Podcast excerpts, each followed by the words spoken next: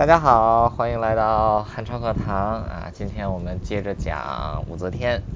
哎，大家知道武则天为什么要叫武则天吗？其实这个则天既不是她的名，也不是她的字啊。这个我们之前在什么叫历史研究当中的客观啊，里面有这个考证过武则天，就是她本名是什么啊？就姓武，名曰，字啊明空啊，武明空。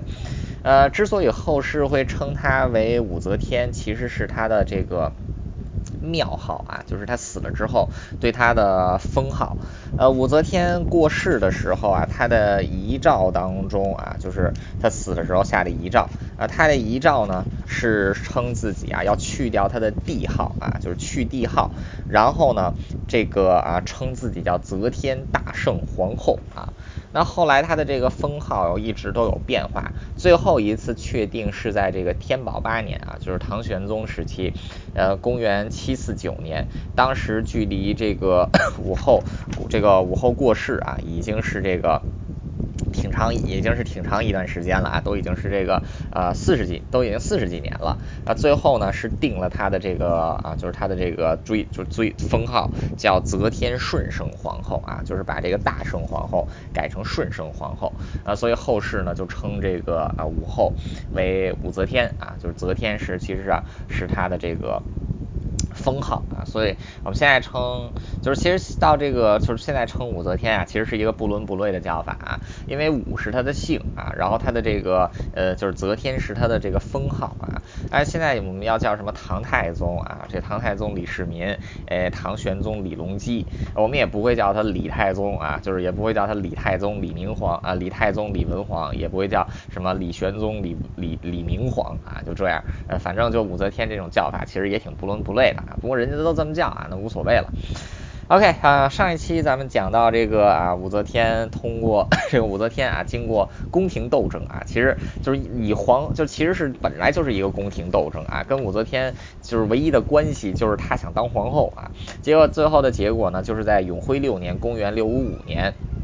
这个十二月十这个十月十二日，皇帝下诏。将已经失宠多年的王，这个失宠一段时间的王皇后，还有萧淑妃，贬为了废人。六天之后，十月十八日啊，这个。百官请立中宫啊，请立武昭仪为皇后啊，于是这个金上啊就下了立武昭仪为皇后诏啊，然后在里边呢是这个公开啊，这个公公开公开说啊，说他是这个呃先帝啊，就是唐唐太宗啊赐给朕的啊，就是这完全就是扯淡啊，咱们上一期又解释过了啊，然后就是说哎立这个立这个武士啊为这个皇后。那这个宣布立武氏为皇后呢，就是过了大概十几天，到了十一月一日啊，这个当朝宰相之一的李绩啊，也就是武则天立后的这个功臣李绩啊，受皇后印玺给武则天。当年呢，武则天三十一岁啊，终于成为了大唐的皇后。这个距离她入宫已经过去了整整十七年的时间啊。当年她对母亲说的那一句“见天子，庸之非福”啊，现在看来，经过了十七年的辗转之后。啊，到现在是终于是这个啊，就是 成为了皇后啊，就是这个看来是一个，看来是这个啊一个福啊。那现在呢，这个啊武后啊，这个她虽然说当上了皇后的位置呃，但是呢。呃，她的地位还是需要稳固的啊，就是武皇这个武则天，她非常清楚啊，自己的这个位置啊，其实来的容易，丢的呢可能也很容易，所以说呢，她必须要把自己的位置进行巩固，以免复倒这个，以免重蹈王皇后还有萧淑妃的覆辙。那对于武则天来说呢，现在她首先面临的呢就是四个大问题啊，前两个问题呢是在宫中，后两个问题呢是在朝廷之上。首先呢，王皇后和萧淑妃被废掉了，但这两个就被废为庶人，但这两个人毕竟还在啊，就是还是等着他的调教，而且这两个人可能还有翻身的机会。第二一个呢，这个现在的太子啊，还是这个李忠啊，就是这个庶人。这个庶子李忠啊，这个不是武皇后本身的这个亲生儿子。呃，俗话说得好嘛，这个在中国帝制时期都是母以子贵，妻以夫贵啊，就他必须要安排自己的儿子成为太子，这个王后位置啊，才算是有一定保障。那这个是在内宫啊，就是这个后宫。哎，外朝呢也有两个问题。第一呢，就是为就是他通过之前的这个啊，就是立废立皇后的这段斗争，他也深刻的认识到，如果想要后位稳固啊，在朝廷上必须要有支持自己的大臣啊，所以说呢，他就需要啊，就是安排自己的心腹啊，加入到中央朝廷的这个高位啊，甚至是进入这个宰相集团啊，来建立属于自己的势力啊，间接巩固自己的后后位。那与之相对的呢，就是要铲除掉这些在朝廷之上啊，对自己不利的臣子啊，以长孙无忌为首，包括褚遂良、韩爱还有来啊这四个人，这四件事情。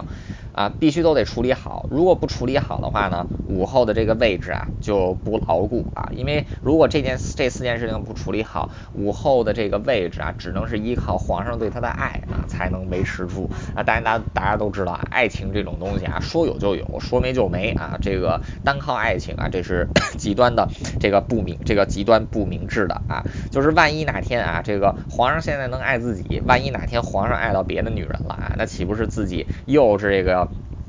又是这个啊，就是重蹈了这个王皇后的覆辙嘛啊，所以说啊，斗争失败的情敌啊，必须要做处理掉。还有一个呢，就是自己的崽必须要成为太子啊，如此才能够免除后顾之忧，才能够母以子贵啊，巩固自己皇后的地位啊。所以说这个啊，就是武则天就要对这个啊，就是被废掉的王皇后和萧淑妃动手了啊。这一段在历史上也是非常残忍的。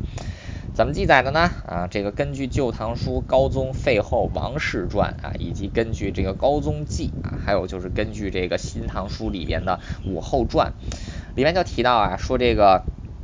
这个王皇后跟萧淑妃被废为庶人之后呢，被囚禁在小院子里。啊，有一天啊，这个皇上有点想念这两个人啊，就说去看看他们吧。啊，结果发现这两个人啊是被关在这个漫无黑，就是不见天日的小黑屋里边啊，暗无天日，就是只有这个送这个送传送食品的一个小窗口开着啊。这个皇上看到这个样子啊，就突然之间有点难过，就教导说：“皇后淑就是王这个皇后淑妃，你们在吗？”啊，然后这个。这个这个时候屋子里两个女人就说说，哎呀，我们都已经是这个是罪人了啊，都已经是这个就普通的宫这个宫廷婢女了，然后说怎么还能被称为王后和淑妃呢？啊，然后这个王皇后还哭，这是王庶人啊，还哭着说说这个说这个啊，如果如果陛下还念及昔日恩情啊，能不能把我们从屋子里给放出来啊？别在屋子里软禁啊，你在院子里软禁啊也行啊啊，然后说这个，然后这个就就就你别让我们这么关着啊。然后这个皇上一听啊，确实是老这么关着人家，确实不行啊，就说说朕即有处置啊。那前面提到武则天，她在后宫建立起了一个庞大的情报网啊，通过这个收买施恩惠，这个。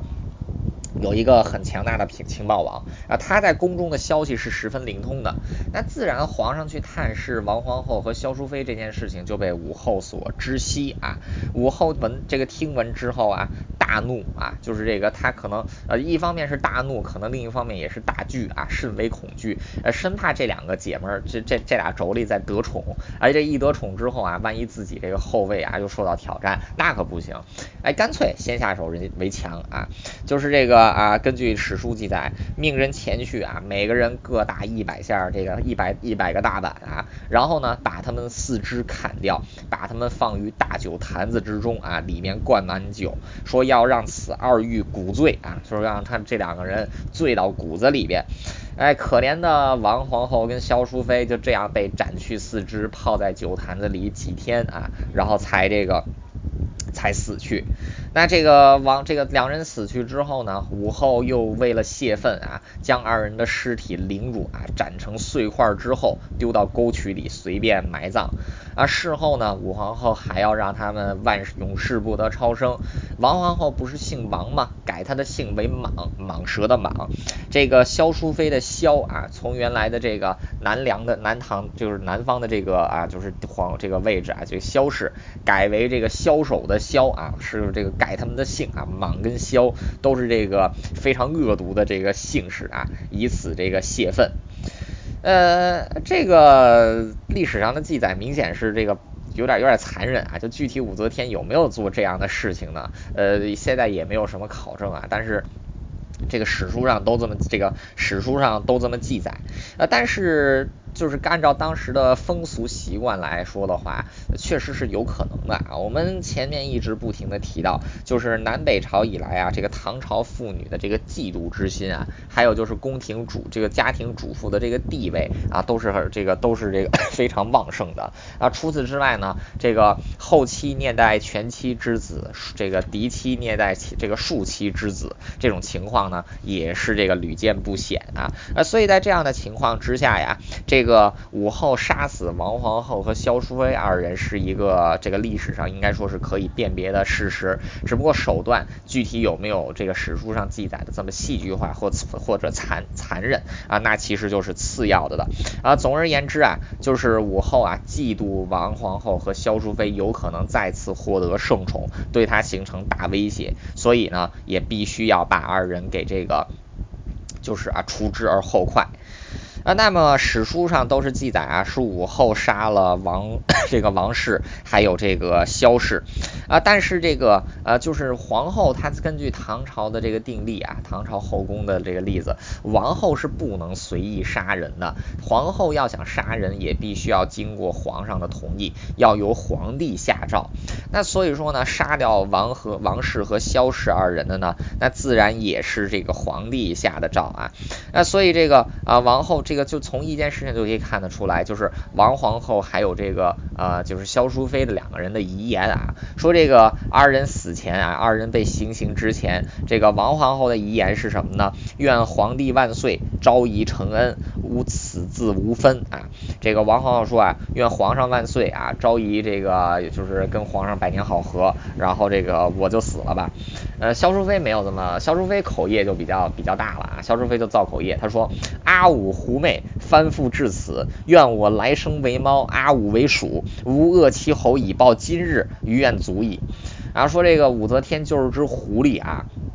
然后搞的这个狐狸精啊，小狐狸精搞的这个后宫一团乱。愿我来生啊做猫，这个武士来生做做老鼠，我每天都咬断他的喉咙啊，以泄以泄其愤啊。呃，他们两个人都很有意思啊，俩人都没有骂皇上啊。然后这个大家只是对这个武则天啊，就是有这个有这个怨言啊。所以说这个呃，就在这样的情况来看啊，就是王皇后跟萧淑妃其实都知道，要对他们不利的呢，其实是这。这个武后啊，而不是这个皇上。那为什么这个说这个这两个人啊，就是这个不怪皇上呢？因为前面提到了金上的性格啊，就是人懦啊，就是他的这个个性懦弱啊，而且这个在王后在这个武皇后面前确实有妻管严妻管严啊。那毕竟人家是一个自己是一个人懦小猫咪啊，人家是一个这个。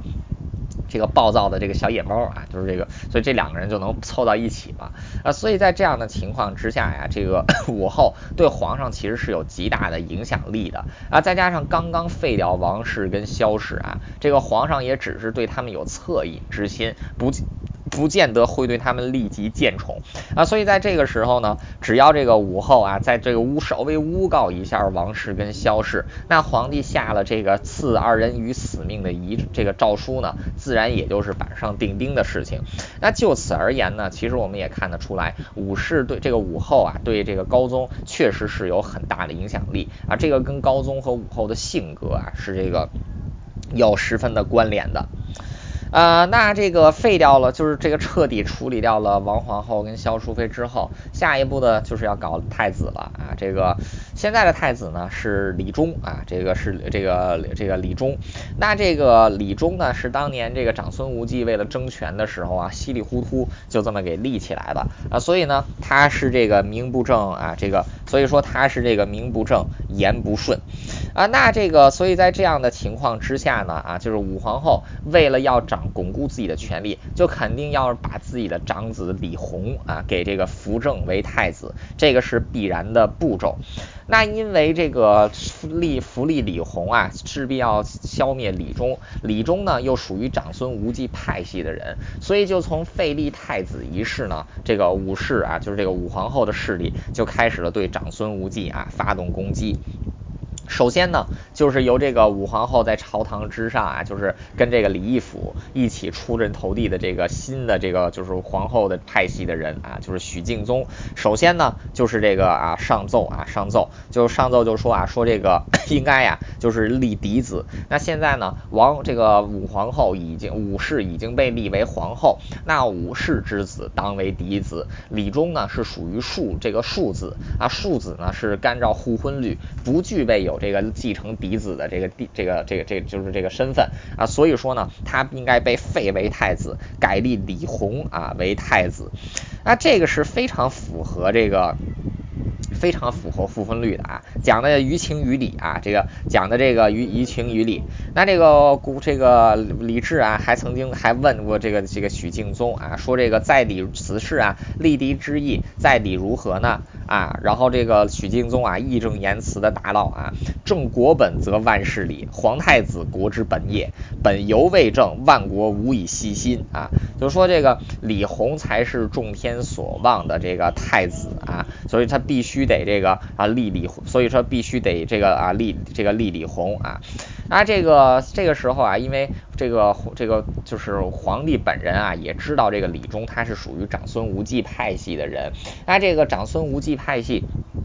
长孙无忌啊，他这个就是皇帝对他本来就已经有不满，再加上许敬宗确实又说的是有道理啊，自古太子都应该由嫡子来做啊，所以在武皇后这个武氏成为皇后的第二个月啊，这个李忠啊废这个来李忠就被废太子位，降为 这个梁王赵啊，在第二天啊，也就是永徽七年的正月七日，这个李弘啊就被立为太子。啊，然后同时还改元啊，永徽改元叫显庆啊。这个武氏呢，到此啊，终于是让自己的儿子成为了太子。那当然了，也有人就要问了，说，呃，李弘啊，就是这个李弘被立为太子啊，就是除了有巩固武后身份的意义，那对于皇帝来说有什么意义呢？哎，你还真别说，还对皇帝来说还真有一定的意义。首先啊，这个。就是唐朝的皇帝们姓李，唐朝皇帝很有意思啊。这个唐朝啊，它虽然说在这个唐朝时期。佛教比较流行，但其实唐朝是以道教为自己的国本啊，这一点很有趣。为什么呢？就是因为这个，你想当皇帝，你总得给自己的这个身家出处啊，来一个这个就是这个霸气一点的这个出身啊。这个李唐皇室最牛啊，李唐皇室说自己的祖先是太上老君啊，这这这个自己的祖先是太上老君啊。如果李唐皇室的祖先真的是太上太上老君的话啊，那汉超老师的。祖先估计就是玉皇大帝啊，所以说这个呃，反正不管怎么样吧啊，就是自己的祖先就是太上老君啊，太上老君姓李啊，就是我们也姓李啊，所以说我们是这个这样的。那当时这个。就说这个老君啊，终终归会有这个转世啊降生，然后当时民间就有谗言啊，说这个老君老君这个转世之后呢，这个当红啊，就是说这个当这个当为宏大啊，所以说这个武则天跟这个武则天跟这个唐高宗啊生下的第一个儿子，因为毕竟是自己最宠爱的女人所生的啊，所以呢就认为此子啊是应了民间的那个谗言啊，因此呢是这个将其命名为李弘啊，是为老。君当初之意啊，就是他这个 孩子，其实就单从这个名字来讲，其实就对这个父母就对他抱以极大的期望啊，所以说啊，这个。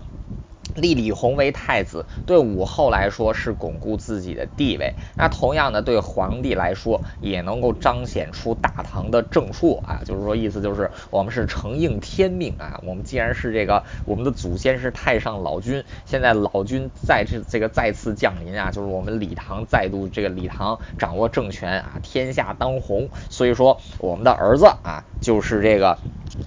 就是这个李弘啊。那所以说啊，这个李弘啊，就是自此成为了太子。那废太子李忠的命运啊，后来也是很惨啊。这个李忠啊，到最后是这个以被贬，这个李忠是贬被贬为梁王，一直以来呢都是兢兢战战兢兢的度日。那最后呢，在武后啊，这个 就是临朝之这个武后啊，这个就是逐步掌握政权之后啊，这个李忠啊也被武后所诬告啊，最终被赐死。呃，不管怎么样，这些都是后话了啊。至此，武后是在朝中啊，这个坐稳了自己的这个位，在这个后宫啊，终于是把位子给坐稳了。她的老公呢是大唐的皇上，儿子呢是储君太子，自己呢又除掉了王皇后跟萧淑妃啊。至此，宫中再无势力能够干预到武后啊，这个她的地位从此稳固。那因为这个毕竟是皇后了，他的这个家世也得相应显赫一点了啊。因此，在这个显庆元年的二月，也就是这个李李弘被立为太子的第二个月啊，皇上追赠他的父亲武士月为周国公啊。事后呢，这个武则天她建立这个朝代称周啊，即为从此始啊，就称周国公。那为什么称称称这个周国公呢？啊，因为武后也得自耀其门啊，自己光耀自己的家庭，他就说自就是说你。李唐皇室不是太上老君的后代吗？啊，我们是周文王啊，周文王姬这个姬昌周武王姬发的后代啊，我们姓武，所以说呢，既然如此啊，你们就叫周国啊，周国公啊，所以就是大家这么互相认啊，就这么来的，好吧？那不管怎么样啊，这个。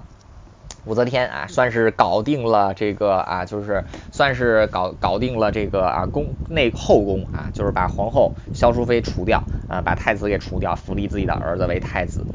那现在可以进一步啊，向这个外朝来扩展了。在外朝呢，前面提到两件事情要做，第一呢是扶植自己的势力，与此同时呢，要打压反对自己的势力啊，视为来济、韩爱、褚遂良、长孙无忌啊这四个当年这个反对自己这个。反对把自己立为皇后的啊，这几个 这几个崽子。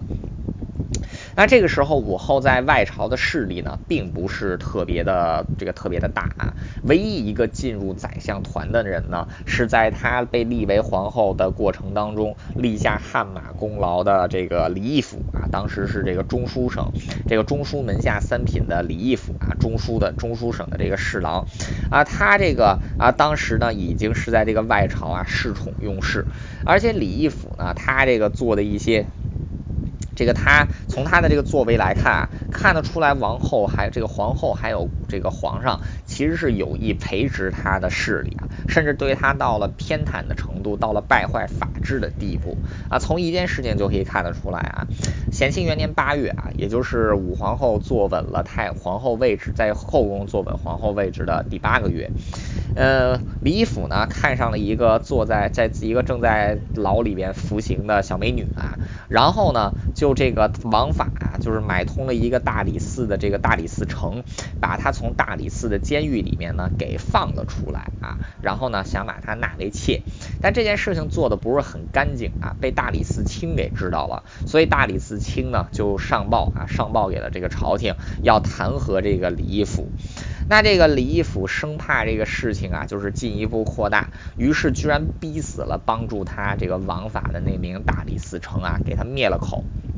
结果呢，这件事情又做的不是太干净，被大理寺卿啊给这个上报了。啊，那这个金上之妻，这个金这个皇上啊，知道这件事之后呢，原本也不打算追这个追究啊，但是负责官员纪律的这个御史，这个啊这个侍御史啊，叫王义方，认为不能够就此了之啊，于是坚持啊要这个提起弹这个一坚坚持弹劾。那这个根据唐朝的法律啊，皇帝是不能阻止大臣弹劾的，只能是让王义方 在这个朝堂之上去弹劾李义府。结果没。有想到的是啊，听完了这个王一方的弹劾之后啊，这个这个弹听听完这个弹劾之后呢，这个皇上不仅没有去指责李义府，反而是这个啊，就是反而是这个指责这个王一方啊，说他侮辱大臣，言辞不逊啊，居然是把他给贬了啊，就把他给这个啊贬出京城了。这个问题可是极为严重啊！这个严重到什么地步呢？大家想一想啊，当朝宰相为了灭口，逼死了一个帮助他王法的六品官员。皇帝呢，不但不去追究他的责任，反而呢，又把想要追究他责任的官员给这个给这个降职了啊！这可不是什么大，这可不是什么小事啊啊！这个可以说是一个。由皇帝带头贪这个皇帝带头败坏国家法治的一件事情啊！但是最可最好最有意思的是啊，就是另外那四位宰相啊，以长孙无忌为首的那四个哥们儿啊，对此案不见这个力争啊，而且是任由这个皇帝啊就这样的这个败这个败坏法治啊，这个就表示啊，这个皇帝啊，他是因为要宠李义府，而长孙无忌等人呢，又是要这个。平，而又是要这个啊，就是这个向皇帝示好，所以说皇帝跟宰相其实都是有私心的，都不能奉公守法。这个其实也就是大唐啊政治腐败啊，就是这个就是这个法制败坏的一个开端啊。呃，这个呃这个皇上这个先帝啊，这个先帝唐太宗此时距离他驾崩也只有六年的时间呀。贞观一朝，唐太宗是非常注重法治的啊，而且这个要。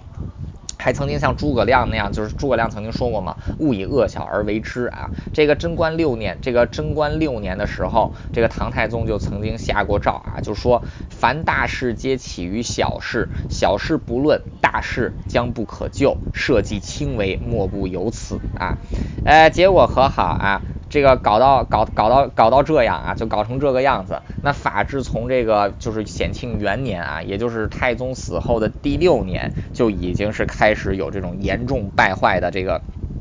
严重败坏的这个迹象了。呃，那这个啊，可以说在这样的情况之下呢，这个长孙无忌等人啊，身为宰相，他们既不能阻，他们既不能阻止武则天被立为皇后，同样的呢，也没有阻止这个皇帝啊带头去败坏法令啊。那所以这个眼看这个宰相团如此的没用，那势必就导致宰相团的这个就是他们的威望啊进一步下降。那这个往后呢，甚至会直接影响到找这个党，就是宰相团本身。那在显庆二年的时候呢，终于是这个，就是这个对这个长孙无忌的风暴啊，终于是刮到了这这个宰相团的身上。这个啊，首先。就是这个啊，在显庆二年啊，公元六五七年，这个皇帝一行人离开了首都长安啊，首都长安啊，到东都洛阳啊，到这个东部的这个洛阳啊，就是这个当时还不叫东都呢啊，就是到洛阳去行信。那在正月出发，二月抵达了洛阳啊，并且就提升洛阳的地位为这个东都啊，相当于就是有这个西京啊，西京长安，还有这个东都洛阳啊。那么这个。那么就在这个，那么就在这个时候呢，就是之前啊，褚遂良不就因为一这个褚遂良啊，你之前因已经因为这个就是呃怎么讲，就是他之前犯过一次法，那这一次在东都的时候呢，啊武则天跟这个啊就是高宗又这个找了个理由啊，就是这个又这个找了个理由，又把这个褚遂良啊再一次的给这个贬这个贬掉啊，就是这个要就是说又又这个有人要弹劾他，同时呢又提拔这个李。义府啊，继续来做这个，又给他升了这个品级啊，现在他都已经快到了这个二品的中书令了。那其实这个就是一个极大的警讯啊，就是说明皇帝跟皇后两个人要正式开始布局啊，针对这个之前对皇帝本人造成极大威胁的长孙无忌了。嗯，那么这个啊，就是首先啊，这个褚遂良啊，已经是受到弹劾。那在弹劾褚遂良的过程当中呢，李义府。就是这个，他了解到皇帝跟看到皇帝跟皇后啊，是想要针对长孙无忌啊。既然你要先针对长孙无忌呢，你就得斩断长孙无忌的臂膀。长孙无忌的臂膀无非就是韩爱、褚遂良还有来济三个人啊，所以就针对这三个人。所以呢，在这个这个皇后跟皇上在这个巡幸东都的时候呢，许敬宗和李义府啊，就是皇后在朝中的两个心腹，哎，就这个上奏啊，说这个韩爱啊。还有这个褚遂良两个人啊，图谋不轨啊，打算这个这个可能是这个啊，不知道要这个搞什么路，就是说这两个人最近经常私会啊，可能是要行这个不法之事啊。那结果这样一上奏啊，当时这个宰相团都在这个都在这个啊，就是长安，那皇上他们是在洛阳，那所以这个宰相团根本就没有给自己申辩的机会啊。结果皇帝和皇后直接就从洛阳发出诏书啊，直接就将韩爱啊，还有这个褚遂良啊，说他们叫朋党构善啊。然后将韩爱呢，比这个贬为镇州刺史，来济呢贬为这个台州刺史啊，终身不许入朝。然后呢，还把这个褚遂良呢给贬到了爱州啊，爱州在哪儿呢？在现在的越南啊，就等于说都贬得这么远了。啊，所以这三个人呢，就因 就是啊，这三个人呢，就是因为这就是这个，因为是这个啊，对皇帝还有皇后啊，曾经造成威，曾经造成这个权势上的威胁，以及他们对他的不满啊，所以在这样的情况之下呢，皇帝就开始拿这三个人啊，给这个给这个开刀了。啊，那这个褚遂良啊，他毕竟是贞观一朝的大功臣啊。这个褚遂良是当年曾经是跟这个长孙无忌啊，然后这个徐世绩啊，这个李靖啊，然后房玄龄等人，还有高士廉等人可以并列的。那这个褚遂良啊，如此这个就是啊，在这种完全毫无防备的情况之下被贬啊，他的内心的愤懑可以说是可想而知的啊。于是他就向皇上这个上表啊，向这个皇帝上表，就是这个啊，这个自求这个就是以。上表啊，就是相当于自己为自己辩解啊，祈求皇帝的这个，祈求皇帝啊从宽处理啊，意思就是说啊，说当年这个我也算是一个功臣啊，而且当年我曾经反对这个立这个李泰为太子啊，我对于皇上您成为太子，当年也是有这个功劳的，而且这个我也是这个先帝的这个托孤大臣啊，就是这样。那这个祈求这个陛下这个祈求陛下原谅啊。那这个时候，陛下是根本就不想原谅他的，为什么呢？啊，把你给立为托孤大臣啊，你就帮着长孙无忌来这个欺负我这个皇上，还要欺负我最爱的女人啊！你现在又接自揭其短，好啊，行，之前不是贬到爱州吗？啊，再贬一贬啊，就是再贬的再远一点啊。结果褚遂良啊，经此这个连续打击啊，第二年就在这个忧惧当中啊，死在了越南。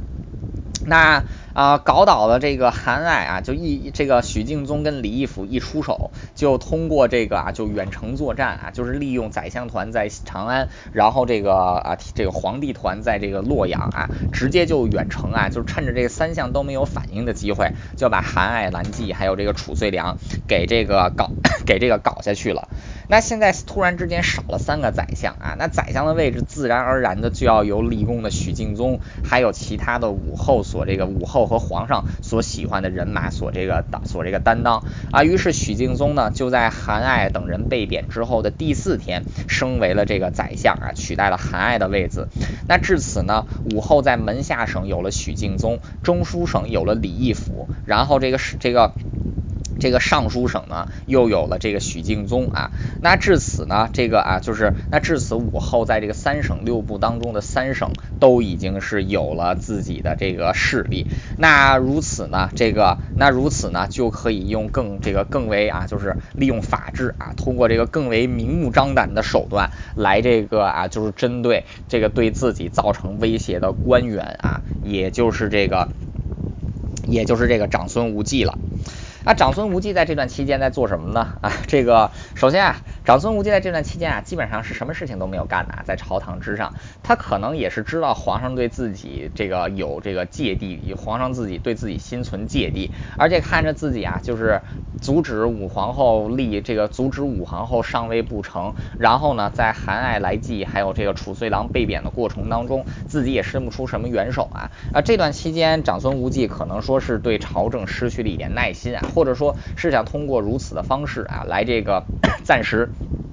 这个远离是非，那所以这个这段期间啊，长孙无忌其实是灰心朝政的。啊，但是呢，在另一方面他却没闲着啊，这三年呢，他却是在写书啊，这个他在写书啊，就是像这个五代史啊，就是在长孙无忌的这个啊主持下，在这段期间这个编这个就是编纂的啊，像这个就是关于这个南朝的良辰啊，北方的这个北周、北齐啊，还有包括隋的这个五代史啊，都是在长孙无忌的主持下完成了编纂。啊，除此之外呢。啊这个显庆心理啊，就是这个当时国家的这个新的规章制度啊，也是长孙无忌啊，在这段期间啊，帮忙这个 就是啊，帮忙这个啊，怎么讲呢？就是帮忙这个啊，就是啊，编纂而成的啊。所以在这段期间啊，长孙无忌是想通过这个避免远离朝政的方式啊，来进行避祸啊。但是毕竟长孙无忌是先帝的托孤大臣，到现在还是兼任中书门下两省的宰相啊，所以对皇帝来讲啊，他始终是一个威胁啊。因此，当皇帝和皇后啊从东都洛阳回返到长安之后呢，那针对长孙无忌的最后攻击啊，也就展开了。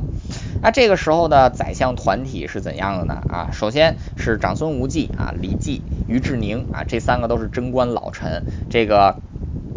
辛茂江啊、许敬宗啊、李义府，还有这个啊，就是 这个许敬宗啊，这个李，还有这个李义府。那在这样的这个啊，就是团体之下呢，那可以说啊，就是长孙无忌啊，已经成了一个孤家寡人啊，因为其他的人要么是在政争当中呢，就是对这个无忌啊，就是这个有不满，要么呢，就是对这个无忌啊，就是在政争当中啊，表示这个。就是表示中立。那先帝死前还特地安排过褚遂褚遂良啊，帮这个无忌开脱啊，避免谗言。但现在这个长连褚遂良啊都已经被这个贬掉了啊，所以说长孙无忌的末日呢，也终于是到来了。呃，那首先啊，就是这个在这个显庆四年的四月啊，就是对长孙无忌的最后攻击终于开始。啊，当年有一个人叫李凤杰啊，有一个李凤杰的中这个下层官员啊，他呢状告太子贤马韦继方，还有这个啊这个御史啊，这个监察御史李朝两个人要结党营私。那因为是这个有官员弹劾另外的官员，根据唐朝的法律啊，所以就必须要上报给宰相处理啊。那所以呢，皇上就命令许敬宗啊和辛茂江两名宰相来处理这个，来这个处理此案。那许敬宗在这个审问的过程当中呢，对韦继方还有李朝两个人啊。这个实行威逼的态势，那韦继方因为出于惧怕呢，就自杀啊，结果自这个咬舌自杀未遂，被这个许敬宗给救了过来。啊。那这个啊，就是许敬宗呢，那这个就这个时候啊，就找到机会啊，就要利用这个韦继方自杀一事，要这个做大啊，要这个构陷无，要这个构陷啊，长孙要构陷长孙无忌。啊，那这个韦继方是怎么说的呢？他说这个韦继这个韦继方啊，他是这个。他其实是这个，就是啊，他其实是长孙无忌派系的人啊，跟这个长孙无忌平时关系也走得比较近啊。他说这个韦继方啊，他这个之所以畏罪自杀啊，是因为在这个韦继方李朝的这个所谓的朋党案之中，其实还有长孙无忌。那为了保护这个长孙无忌呢，所以这个韦继方啊，要这个选择自杀啊啊。因此呢，这个就是许敬宗啊，通过韦继方自杀未遂一是来构陷长孙无忌，联合李朝还有韦季方两个人，三个人是要谋反，谋反啊是十恶不赦之罪，当斩啊！所以如今事发啊，韦季方才畏罪自杀啊！所以从一个这个啊，就是李凤杰啊，这个李凤杰状告韦继芳和李朝的案子，通过喜剧这个许敬宗从中作狗，然后给变成了一桩谋反案啊！而且案这个，而且这个案件主谋是直指长孙无忌。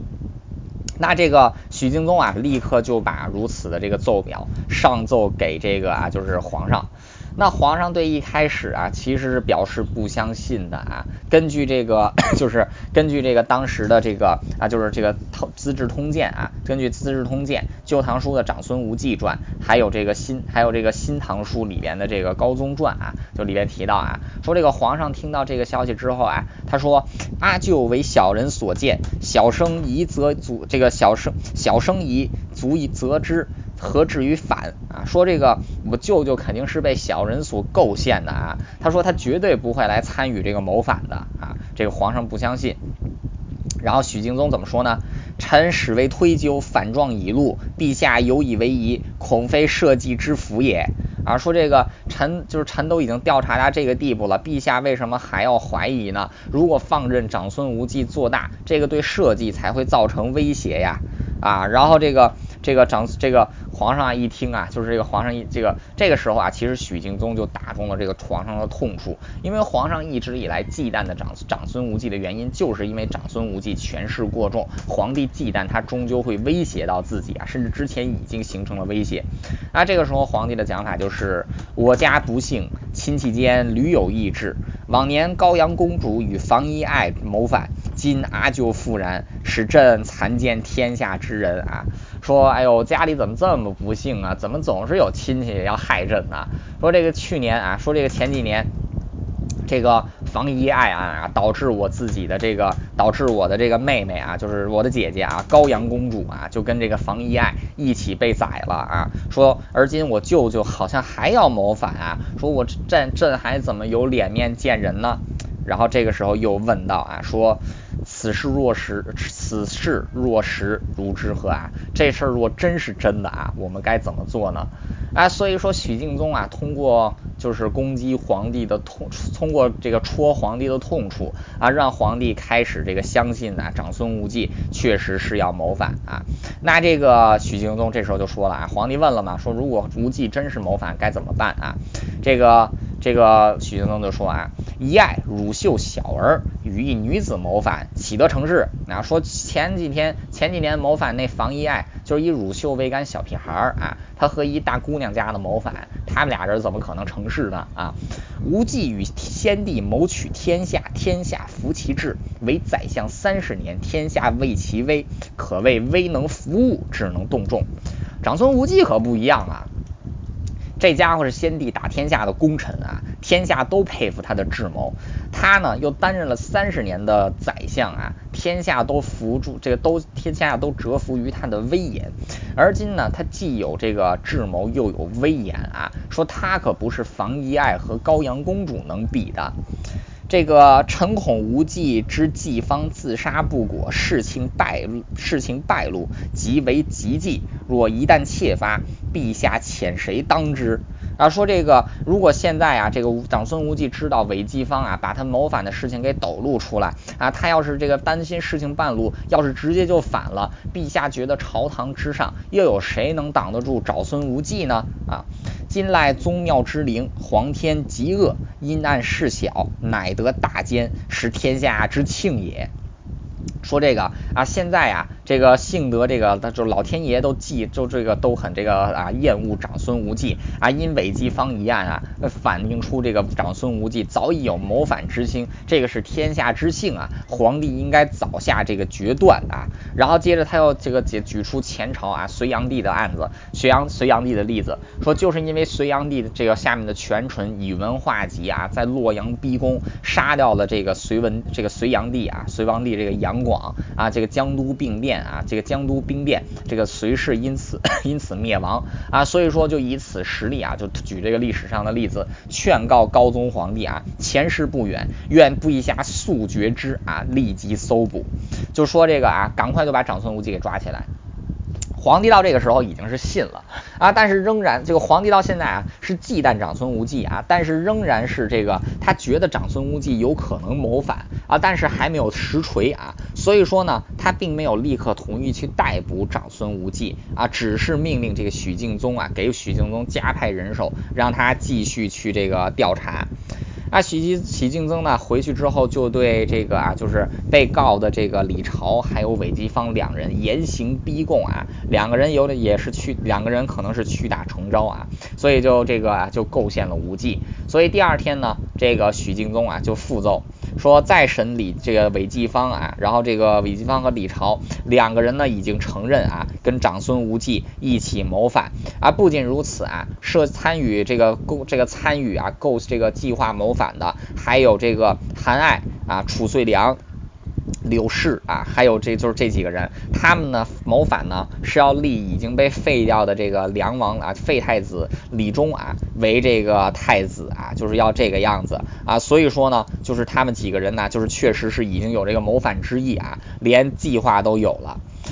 呃，大家可以说啊，这个到这样的一来啊，就是又做，就是对这个啊，就是对皇帝来说啊，就是高宗对高宗来说，就是眼下长孙无忌似乎真的就是已经要谋反了。这个皇帝啊，就长孙无忌必定是皇帝的亲舅舅啊，这个说到底也是自己家的人啊，而且确实对自己成为皇帝也有汗马功劳。这个皇帝眼泪都下来了，阿舅若果如此，朕绝不忍处分与罪，否则天下后事到朕不能知目。这个知和不能和睦亲戚，始至于此。说这个，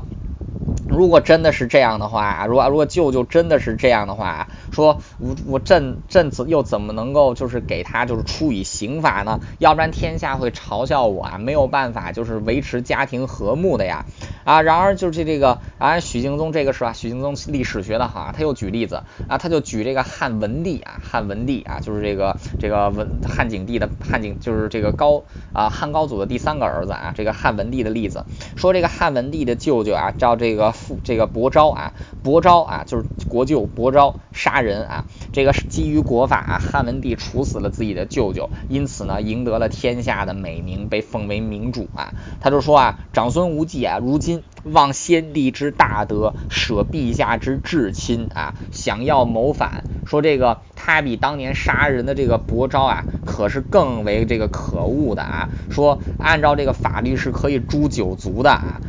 然后说现在啊，幸得这个他的这个。谋反的情况啊，已经被提前发觉啊，说陛下应该掌断这个，陛下应当这个早做决断啊，否则当断不断，其这个反受其乱啊，这个国家社稷之安危啊，剑不容发，这个坚不容发呀，然后所以说陛下应该早做处理啊。那可以说，话都说到这种地步，皇上也已经完全相信了喜君宗的话。皇帝至此啊，建立在对长孙无忌一直以来的忌惮和猜忌之上，那也是认定了长孙无忌的谋反啊，或者说，呃，皇帝到此刻已经下定决心要按利用这个机会将长孙无忌一劳永逸的除去啊，所以长这个。所以皇帝啊，竟然不问这个无忌为什么要谋反啊，甚至不让长孙无忌来自行辩 自行辩解，于是立刻下诏啊，削长孙无忌太尉之职，流放到黔州啊，也就是现在的四川啊，让他到黔州挨制。但是呢，仍然给他这个保留啊一品大员的待遇啊。那接下来呢，这个许敬宗啊，就是这个继继续这个继续这个啊，就是。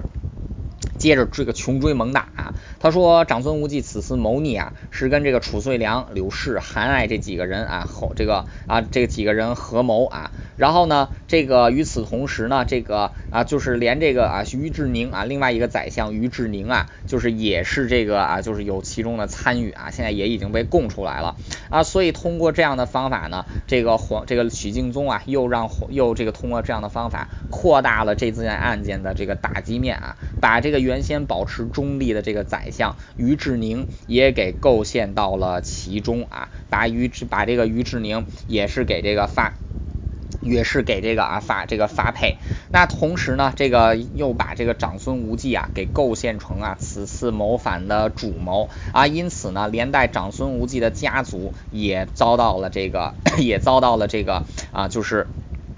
啊，这个影响啊，像这个长孙无忌的这个啊，就是长孙无忌的儿子长孙冲啊，然后他的这个儿子长孙权啊，甚至是他的这个家族当中的一些人呢，都已经是这个因为啊，就是受到谋反的连坐之罪啊，就是要么是给流放啊，要么是给这个囚，要么是给这个囚禁。那这个在许敬宗的安排之下呢，长孙家的诸多男丁在流放途中啊，就被这个押送他们的官兵所杀。那这件事情是在啊这个显庆二年的四月案发，到了显庆二年的七月，也就是三个月之后啊，这个当时无忌一党，就是长孙无忌、褚遂良、来济、韩爱、于志宁啊五位宰相的势力已经完全的被连根拔起。那现在呢，就是在这样的，在这个朝中已经再也没有人能为长孙无忌这个说话的情况之下呢，许敬宗还有这个啊，就是李义府两个人啊，再次构陷这个长孙无忌。那最终呢，在无忌到达黔州的第二天啊，皇帝的使者就赐给了长孙无忌一条白绫。可怜一代开国功臣啊，这个唐朝第一权臣啊，也是这个唐朝第一能臣长孙无忌啊，至此啊，在三个月之内，从当朝这个第一宰相变成了一个啊赐给白灵的阶下之囚啊，长长孙无忌啊，至此过世，一代国舅啊，就此落下了自己，这自此啊，就结束了自己波澜壮阔的一生。啊，在这件这个长孙无忌倒台的事件里边，武则天始终隐居于幕后啊，一切事情都是由。许敬宗和李义府两个人啊，就是煽风点火，再由李绩等人啊，这个推波助澜，最终呢，导致了长孙无忌的倒台。武后至此，这个从始至终皆没有参与啊。但是呢，无论是当时的人还是事后的史家们，都认为啊，长孙无忌之死其实是被武皇后啊所这个 这个被这个啊武皇后所逼杀。那到底这个，但武则天啊，可以可以确定，可以确定的一件事情，就是皇帝和武则天啊，对长孙无忌都是有忌惮之心，恨不得除之而后快。那所以说，许敬宗还有李义府两个人在这件案件当中，也只不过是给皇帝和皇后做了一个顺水而人情而已。啊，这场长孙无忌谋反案由韦继芳李朝案为始啊，是这个防疫案案以来的大唐第二件大案。它的规牵连的这个规模，甚至远甚于这个防疫防疫爱案。那这个其实也是构成了武后党派啊，这个打击大臣的一种模式。首先呢，就是一件一般的案件发生，然后呢，武后的党党羽呢，利用这个案件啊，以诬告的方式，将原本的一件小案扩大成一件十恶不赦的大案，比如说像谋反啊、谋反之案。然后呢，又通过刑讯逼供啊，牵连一。大群人啊，然后这个就是这些人呢，基本上都是自己的这个，基本上都是他朝中的这个异派啊，对自己不利之人。然后呢，以司法审这个审判手段呢，将这些人名正言顺的给牵连，然后快速的坐实他们的罪名，给他们处以流放啊，乃至于死刑的这个结果啊，然后这个把反对者这个连根拔起啊，这个事后的诸多场这个武后掌权的案件啊，都是由此啊，而且如此的这种类型。啊，也被后世不断的给效仿啊，由小案做成大案，再追个株连甚广，然后来借此谋取自己的政治利益。啊，那可以说整场案件啊，就是这场案件啊，长孙无忌案，后世也有人解释说是关陇集团和山东集团的决战啊，但其实啊，这个 这样的说法是站不住脚的啊，因为其实从这件事情来看啊，只是高层的少这个权力中心的少数几个人啊，然后争权夺利的一个结果。啊，性质呢，并不是门阀士族之间的集团作战，而是政治高层之间的权权力斗争啊，甚至是少数权力高层人物之间的这个政治斗争啊。所以说，在这样的情况之下呢，无论这个无论这个案件的定性是如何，得得到的这个唯一的一个结果啊，就是这个就是这个长孙无忌啊一派至此倒台。呃，那可以说，在这样的情况之下，武则天是达成了自己的四个目的啊。之前是搞掉了皇后，立自己的儿子为太子；现在呢，在外朝也有了自己的政治势力，然后呢，也改掉，也搞掉了反对自己的长孙无忌啊。但这个时候就看得出来武则天的聪明之处了。啊，武则天这个时候并没有选择乘胜追追击，而是去巩固自己的权力啊，不是不是去扩大打击面啊，而是去这个建立自己母仪天下的皇后形象啊，所以这个就是武则天最聪明的地方啊，她懂得什么时候该进取，什么时候呢该这个 什么时候该这个守城。那么在搞掉长孙无忌之后呢，这个皇后啊就开始要树立自己母仪天下的形象。啊，首先呢，他自己亲自撰写啊《古今内范清宫纪要》等这个女子教科书，然后呢，还命令官员啊编纂这个《孝子传》《孝女传》啊，扩增《列女传》，就是这些著作啊，然后这个。等于说是给这个啊，就是天下男子和女子的这个教科书，来建立起自己的这个母仪天下的这个形象啊。同时呢，他还发挥这个皇后的作用啊，对这个皇帝奢侈，这个对这个皇帝啊，就是提倡皇帝还有后宫要这个进行简朴，然后呢，要这个 要这个啊，建议天下息兵啊，大家都这个节俭，来鼓励农桑。那可以说武后到现在啊，就是在搞掉长孙无忌之后，着重于建立起一个好母亲、好妻子、这个好皇后的母仪天下的这个形象啊。那这个，但是呢，这个武皇后啊，她建立这个母仪天下的形象，其实还是建立在自己的这种威权人格，还有这种进取性人格的之上啊。她所建立的这个母仪天下的皇后的形象呢，是以建立自己的个人形象和提高自己本人的地位为主要目标啊。其实呢，也是他为了掌权，也是为了自己日后获得更大的权利所铺下来的，所这个啊铺下来的这么一条路。那接下来他掌权的机会啊，终于说可以是这个 逐步到来了，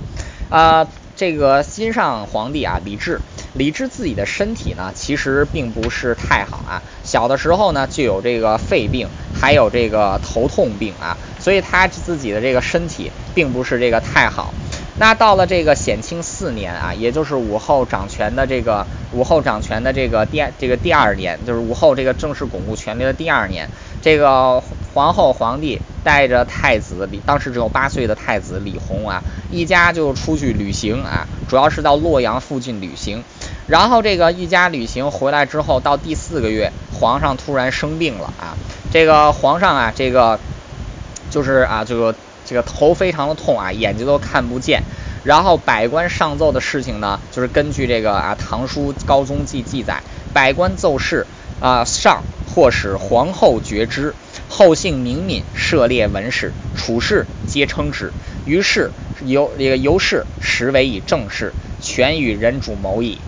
说这个啊，就是皇这个百官上奏的一些曹政呢，皇帝就让皇后来处理。皇后呢，个性聪明啊，而且读书甚多，所以处事大方啊，很多事情的决断被皇帝所赞许。啊，因此呢，皇帝开始把一些政事交给皇后，这个呢，也是皇后开始参与朝政的开始，也是武则天啊这人生发展来到了第二个分水点，这来到了第三个分水点。第一个分水点是十四岁入宫，第二个分水点呢是这个太宗皇帝驾崩之后，在感业寺再次和皇帝相遇。那第三个分水点呢，就是在显庆四年，皇帝开始。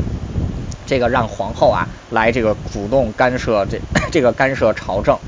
那当然了，现在有很多人啊是说皇后就是也有很多后世这个一些人啊说这个皇后啊自此开始掌握朝政啊，其实并不是。其实，在这段期间啊，皇上还是会让太子监国，只是让皇后代行部分军权啊。皇后对于一些朝政啊，能够进行参与，但是并不能参与完整的朝政啊。这个是这个主要的政权其实还是掌握在皇帝手中。那皇帝呢，在之后太子年长之后呢，也是让太子来监理国政啊。皇后在其中的自这个作用呢，只是在有一些时候啊，会在皇帝身边啊帮忙处理朝。政，而不是做朝政的决断之事啊，所以这个在此时，皇后根本上